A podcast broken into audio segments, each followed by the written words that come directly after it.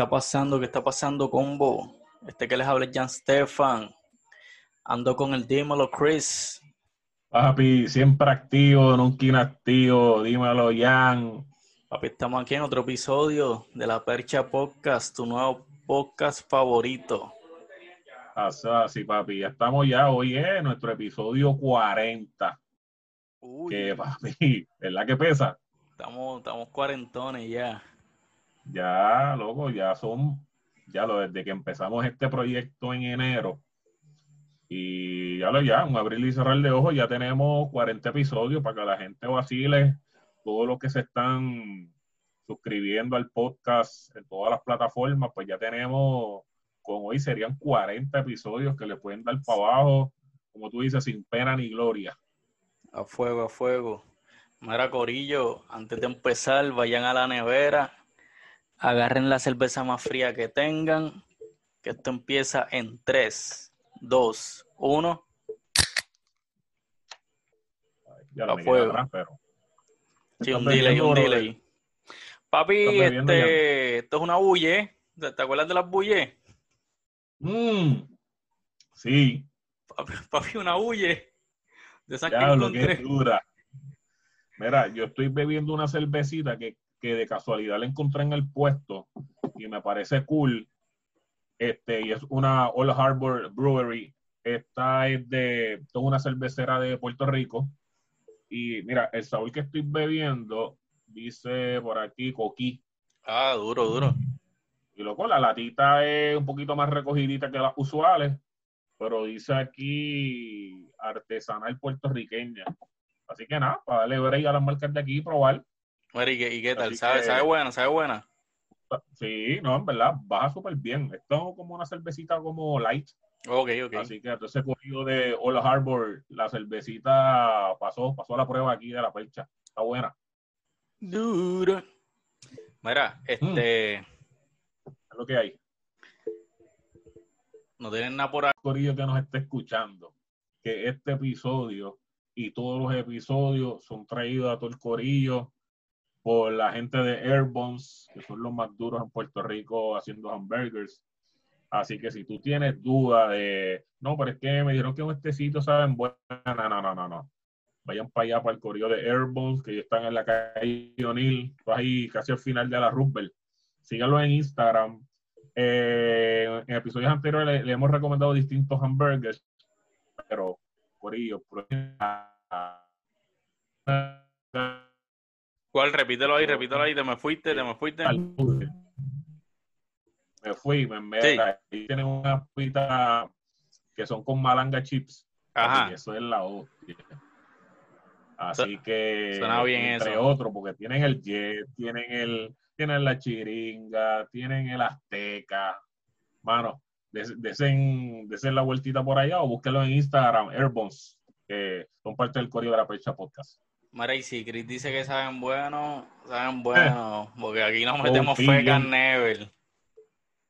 Mm, Mira, este, hoy, hoy tenemos un temita como tal, así nos pusimos a hablar, ¿verdad? En el chat y nos pusimos, nos, nos remontamos a Zum- Zumba, Chris, Zumba, explícale al corillo en qué viaje nos fuimos. Bueno, no, no- nos fuimos en, en capturar sucesos importantes que pasaron en el género urbano, en el reggaetón, o rap y reggae, si nos vamos bien para atrás. Y entonces quisimos, coño, vamos a, ya que nos está siguiendo muchos chamaquitos que ahora se están enterando de toda esta música, que siguen, que recién descubrieron a Anuel, a Ozuna, este, a, a todos los chamacos nuevos, a Dales, este, pero coño, vamos a darle un poquito para atrás y vamos a remontarnos a sucesos que, que, que han trascendido en el género y que hoy por hoy nos han llevado a donde está el género, que ahora mismo tenemos artistas que son millonarios, pero tuvieron, estos sucesos tuvieron que pasar Para que eso los se diera. de la nueva estén gozando, ¿verdad? Obviamente, ellos también tienen un aporte, claro, pero estos sucesos marcaron el género y eso es lo que queremos hablar hoy. Sí, vamos a hablar eh, de sucesos, no necesariamente de X artista o de eh, álbumes qué sé yo, lo que, lo que queremos es capturar momentos específicos este, que, que, marcaron el, género en su momento y, lo llevaron a un nuevo nivel. So, Eso es así. Sí, porque este género este, tuvo unos comienzos bien atropellados. ¿sí? ¿Cómo? Atropellados, yo diría. Y humildes, tú sabes, como que ser, ser música underground de ser músico underground a convertirse en, en, el mayor producto que exportamos hoy día, ¿entiendes? No es el café, no es el azúcar, es reggaetón lo que nosotros exportamos. Exacto, so, ¿cuál, ¿cuál es ese primer, un primer suceso que te venga a la mente? No sé si quieres ir en orden cronológico. Yo tengo aquí... Sí, yo creo que es lo mejor. Nos vamos en orden cronológico. Yo creo, yo, yo creo que es lo mejor, pero antes de, de, ¿cómo te digo?, de arrancar, yo creo que es bien importante, y a todo el corillo que le gusta esto de la historia, este, hay un, eh, hay un documental, pueden buscarlo en YouTube, que se llama Straight Out Puerto Rico. Así ah, o le pueden escribir, si no te parece, búsquenlo como historia de reggaetón. Ok, se consigue en YouTube, ¿verdad? Este, sí, este, dura como hora y diez, algo así por ahí. Y entonces es bien importante. Ahí se van a dar cuenta de muchas cosas y gente pilares de la industria, donde están hablando de cómo, primero hablan en contexto, ¿verdad? De, de, de, la, de la cultura de Puerto Rico y poco a poco se van adentrando y, y llegando a rap y reggae, al underground, al reggaetón y por ahí para allá pero digo esto para que lo chequen. Para esas generaciones nuevas, mano, un buen documental, súper preparado. Y arrancando con esto de momento o etapas que marcaron el género, bien importante porque este, hay un suceso que, sería pre-Belda González, que ya vamos a estar hablando, pero un suceso bien importante porque cuando está la época de Playero 37, este Dino y para allá atrás, en Puerto Rico, o sea, el gobierno se involucró tanto en, saber cómo, cómo carajo e, esta música se está propagando, pero que no suena en la radio, pero que eh, no está en la televisión. Y, mano, hicieron este tipo de campaña de hasta los mismos artistas, si ustedes ven entrevistas, de los artistas de la vieja, ellos mismos dicen, mano, nosotros cuando estamos por ahí en San Juan, venía el guardia y nos paraba y nos quitaba los, los, cassettes y nos los rompía. Y en ese documental que les, que les hablo, hay una parte donde hay disqueras o, por ejemplo, tiendas donde tú ibas a comprar, por ejemplo, Casa de los Tay, la Gran Discoteca, este, Pentagrama, se me viene a la mente, donde hacían estos tipos redadas, donde cogía y todo lo que era reggaetón, y lo sacaban. Como si fuera droga. Como si fuera droga, pero sabemos que en ese tiempo, pues las líricas, pues, mano, no era este algo lindo. Aquí había, se incitaba mucho a la violencia y el bellaqueo y la chingadera y todo eso y las drogas. era bien explícito, era bien Llamó la atención al gobierno de aquí. Y yo creo que esa persecución al principio que lo marcó y a la misma vez ahí fue que vino, este, creo que fue negro, a sacar el primer álbum donde no se hablaban palabras malas, donde era bonito, papi, para poder sonar. Claro. Eso también trajo algo bueno. Vamos también a hacer canciones más limpias para sonar, papi, porque la redada que tienen, y yo creo que ahí fue que empezaron también, ¿verdad? Con el sellito este de Parental Control. Sí, Parental Advisory era. antes no lo, algo así, que, que, eh, que antes no lo decía. Y pues por lo menos, ya tú sabes que ese disco que te están vendiendo habla malo. Exacto. Y, que si. Y que si un menor te lo compra, pues quien está siendo negligente es el que, el que lo vende. La tienda que lo vende. Y, muchas, muchas, este, este tipo de tiendas que te venden estos cassettes, pues ya con eso, pues ya tienes que pues, ser mayor de edad para tú poder consumir eso, que te los compraran tu papá guillao. Sí, yo iba, yo recuerdo que yo iba con mi país, mi país me acompañaba y él era el que, o sea, yo, yo ahorraba los chavos y él era el que me compraba el, el, el CD, ¿me entiendes? Como que tenía que ser así porque si no, no podía.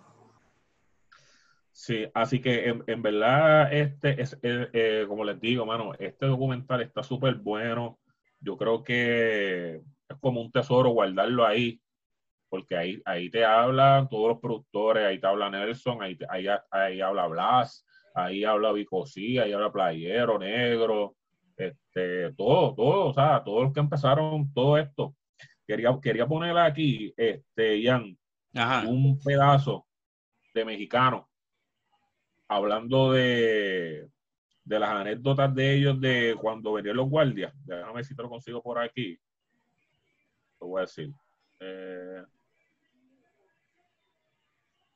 vamos, hombre, a ver si te lo consigo. Para que tú veas, para que te escuches y la gente un poquito, básicamente, de, de, de lo que acontecía en ese tiempo. Escuchen esto, escuchen esto. Eh, hacia el estímulo de consumo de sustancias controladas y eso pues obviamente, y las personas eran bien jóvenes, eran jovencitos. So the police were disproportionately targeting people that fit the rapero stereotype. If you were in a car uh, listening to this kind of music and a cop would catch you, they would stop you, confiscate your tape. So it was zero tolerance in that. And, and even the kids, their bags were searched. If they had tapes, they were confiscated.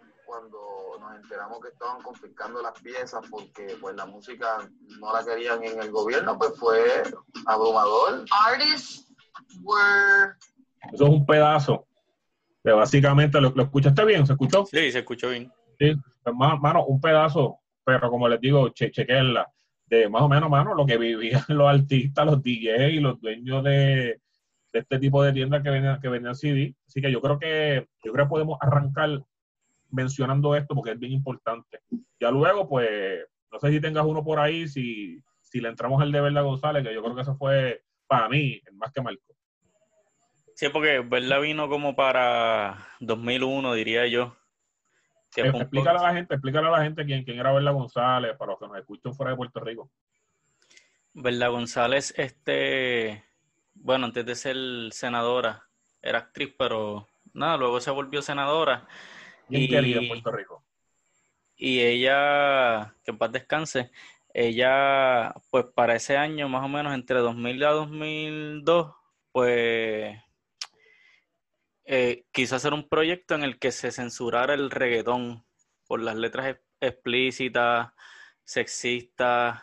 Los videos.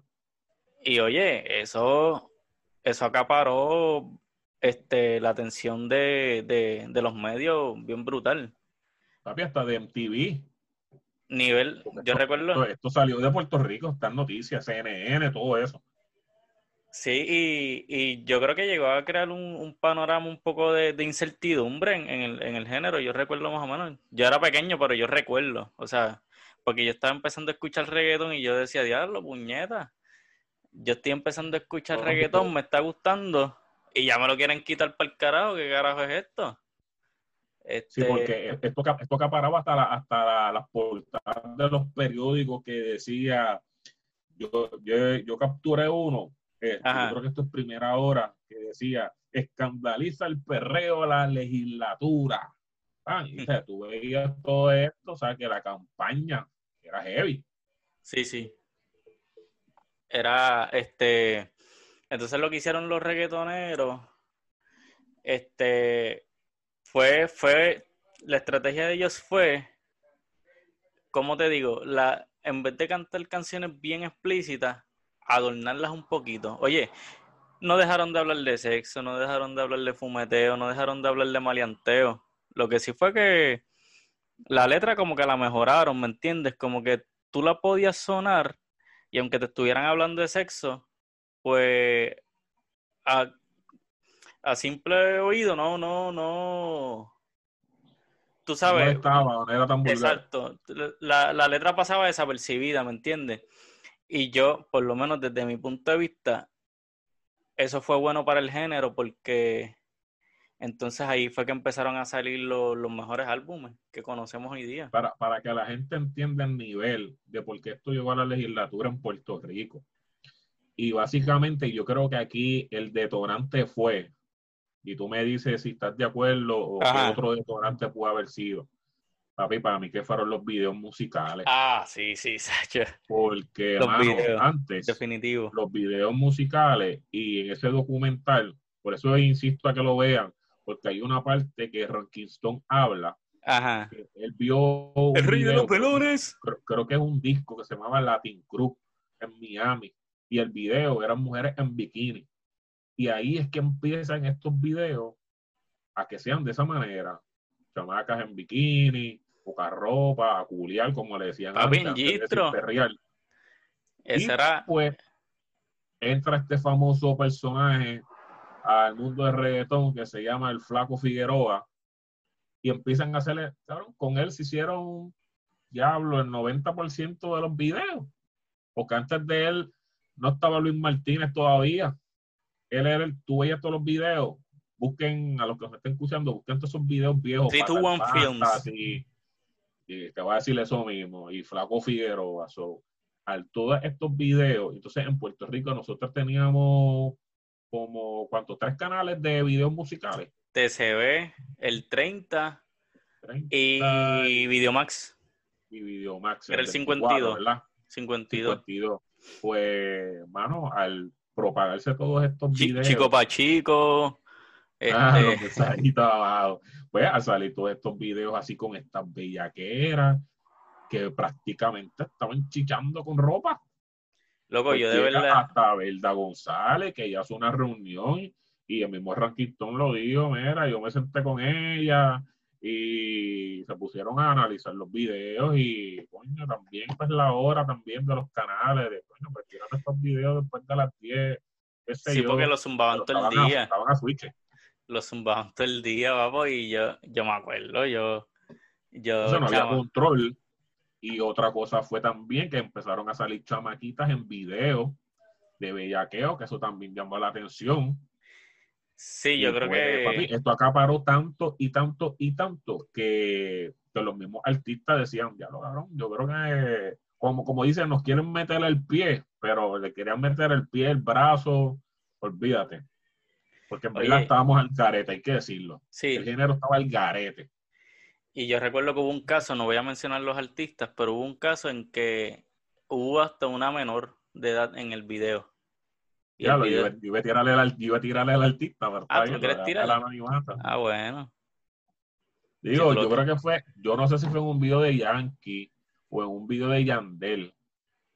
Me parece que por ahí va la cosa Ajá.